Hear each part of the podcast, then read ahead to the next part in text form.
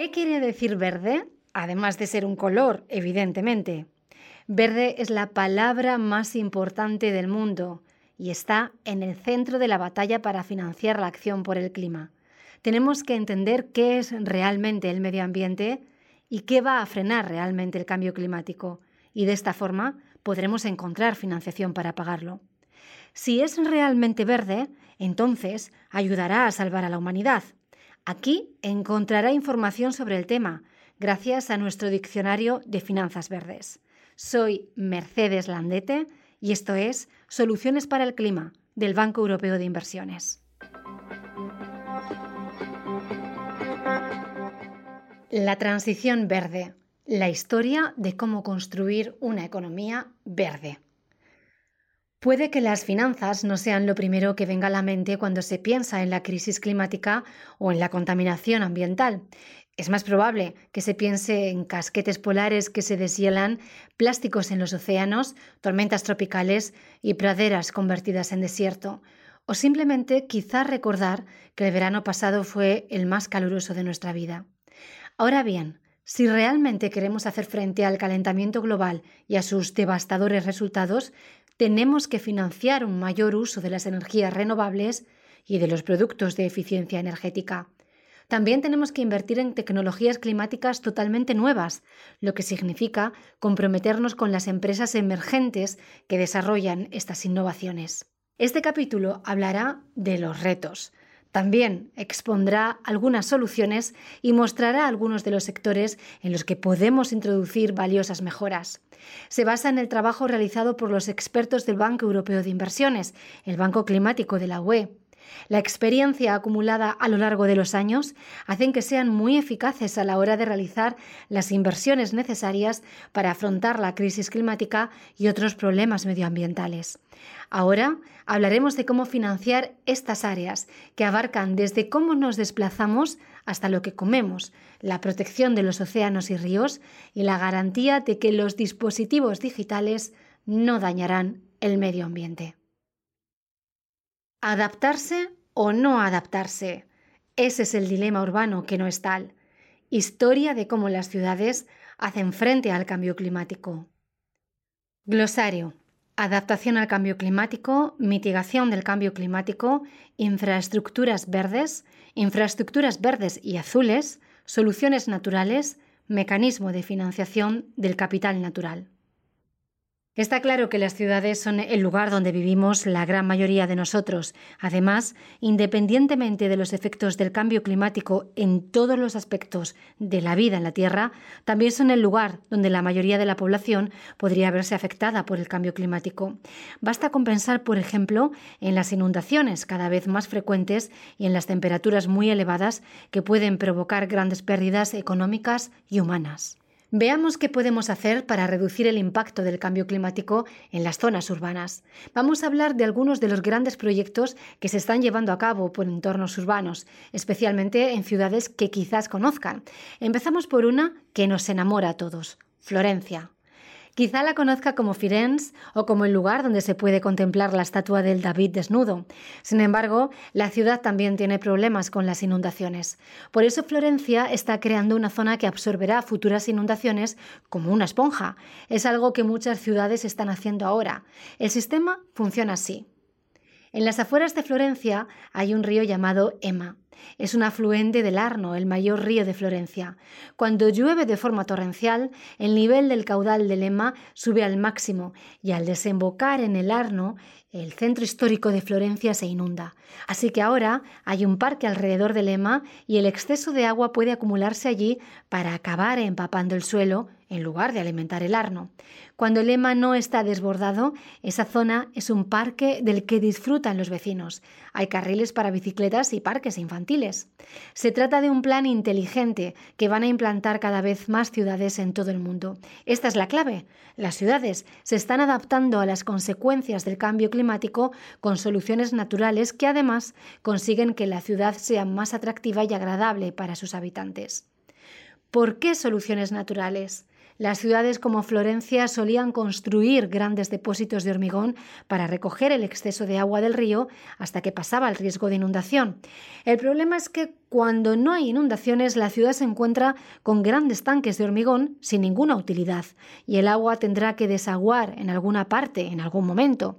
Con la cuenca de inundación del Emma, simplemente el agua es absorbida por el suelo. Este es un ejemplo de adaptación al cambio climático, de la que hemos hablado en el capítulo anterior. Recuerde que adaptación significa tomar medidas para hacer frente en mejores condiciones a la subida del nivel del mar, las tormentas, las inundaciones y otros efectos negativos del cambio climático. ¿Cómo se aplica esto a las ciudades? Ciudades como Florencia deben hacer frente a los efectos a menudo desastrosos que el cambio climático está provocando. Por supuesto, el problema se mantendrá en las próximas décadas, incluso en la hipótesis más favorable. Un proyecto como el de la cuenca de inundación de Lema no es una mitigación, no reduce la cantidad de gases de efecto invernadero, ¿verdad? Es una adaptación, porque asume que el cambio climático está provocando un clima más extremo que se traduce en más inundaciones. En cambio, cuando creamos un parque eólico, eso es mitigación del cambio climático. Mitigar significa hacer que algo sea menos grave, menos doloroso. Un parque eólico genera electricidad a partir del viento y por lo tanto reduce la cantidad de electricidad producida a partir del carbón o el gas. Eso significa menos gases de efecto invernadero y así se mitiga la cantidad de emisiones que causan el calentamiento global. Es algo muy importante en este caso porque la mayor parte de las emisiones que provocan el calentamiento global procede de las ciudades. Sin embargo, la adaptación al cambio climático es especialmente importante en las ciudades por las consecuencias económicas y sociales que las inundaciones o las olas de calor pueden tener en una población que no está preparada. La situación no es fácil. Todos los alcaldes saben que su ciudad tiene que adaptarse y están desarrollando estrategias climáticas. Sin embargo, financiar la adaptación y convertirla en realidad es un reto. El proyecto en Florencia es un claro ejemplo de infraestructura verde y azul.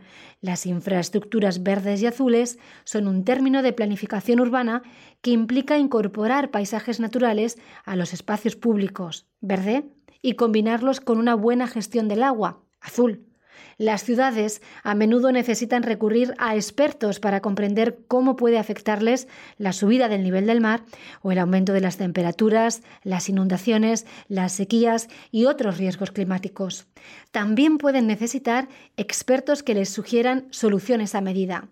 Esta es la dificultad de la adaptación. Es complicado entender qué efectos puede tener el cambio climático en las actividades que se desarrollan en una ciudad y en sus habitantes. Se pueden hacer muchas cosas, pero es difícil identificar cuál es la solución más rentable y adecuada para cada caso concreto, porque los riesgos y las vulnerabilidades climáticas son específicos para cada ciudad. ¿Cómo de específico es un proyecto de adaptación?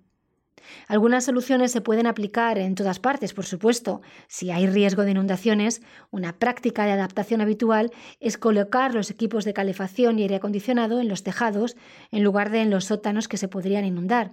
En cambio, cuando se trata de diseñar infraestructuras públicas, las cosas se complican. Una isla de calor urbana es una zona urbana que se calienta mucho más que las zonas rurales cercanas. Esto se debe a que el calor del suelo es retenido por los edificios, el asfalto y las superficies construidas. Además, también es un hecho que se utiliza mucha energía en la ciudad, lo que contribuye a aumentar las temperaturas. Atenas es un buen ejemplo de ciudad con mucho hormigón y mucho calor. También es un buen ejemplo de ciudad que ha desarrollado un buen plan de adaptación al cambio climático. El tejido urbano de Atenas está compuesto por un entramado denso de construcciones que cubren el 80% de la superficie de la ciudad. El asfalto y el hormigón retienen el calor durante las prolongadas olas de calor a las que la ciudad está cada vez más expuesta. Estas islas de calor urbanas, situadas en el centro de la ciudad, pueden incrementar la temperatura en más de 10 grados centígrados respecto a las zonas limítrofes. Ahora bien, el asfalto y el hormigón no solo tienen inconvenientes cuando hace calor, también impiden que el suelo absorba el agua de las lluvias torrenciales, provocando frecuentes inundaciones repentinas. ¿Cómo se enfrenta la ciudad a los problemas del cambio climático? Pues bien, Atenas se está incorporando a un conjunto de proyectos innovadores de adaptación al cambio climático financiados por el llamado Mecanismo de Financiación del Capital Natural. Se trata de un programa dirigido por el Banco Europeo de Inversiones en cooperación con la Comisión Europea. Se centra en la conservación de la naturaleza, la biodiversidad y la adaptación al cambio climático mediante soluciones basadas en la naturaleza. Se espera que el proyecto de Atenas cree al menos un 25% más de zonas verdes, lo que ayudará a reducir el efecto de calor en la ciudad y mejorará la permeabilidad del suelo para absorber el agua de las inundaciones. La ciudad también está creando los denominados pasillos verdes, muy importantes para la biodiversidad porque permiten el tránsito de especies y el desplazamiento de las masas de aire. El aspecto fundamental es que el proyecto de adaptación forma parte de un plan integrado y eso es lo que probablemente lo haga más eficaz y fácil de financiar. Atenas es la primera ciudad que recibe financiación del mecanismo de financiación del capital natural. Se trata de un proyecto piloto que, según el Banco Europeo de Inversiones, podría trasladarse a muchas ciudades más. Gracias por escuchar Soluciones para el Clima. No olvide suscribirse para recibir todos los episodios de esta serie. Soluciones para el Clima es un podcast del Banco Europeo de Inversiones.